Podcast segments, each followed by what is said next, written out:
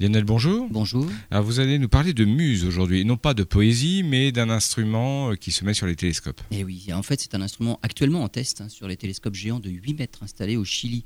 Cet instrument est conçu pour corriger les effets de la turbulence atmosphérique qui malheureusement trouble les images que les télescopes au sol ont de l'espace.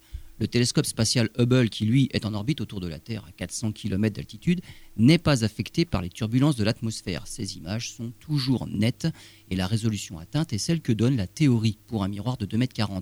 Il peut voir des détails de 100 mètres sur la Lune. Les télescopes au sol sont bien plus grands que le télescope Hubble, mais leur résolution est limitée par la turbulence atmosphérique, sauf avec les derniers systèmes d'optique adaptative qui sont justement chargés de corriger tous les défauts de l'atmosphère. Avec Muse, les astronomes sont encore en phase de test, mais ils viennent d'obtenir des images de Neptune d'une qualité exceptionnelle.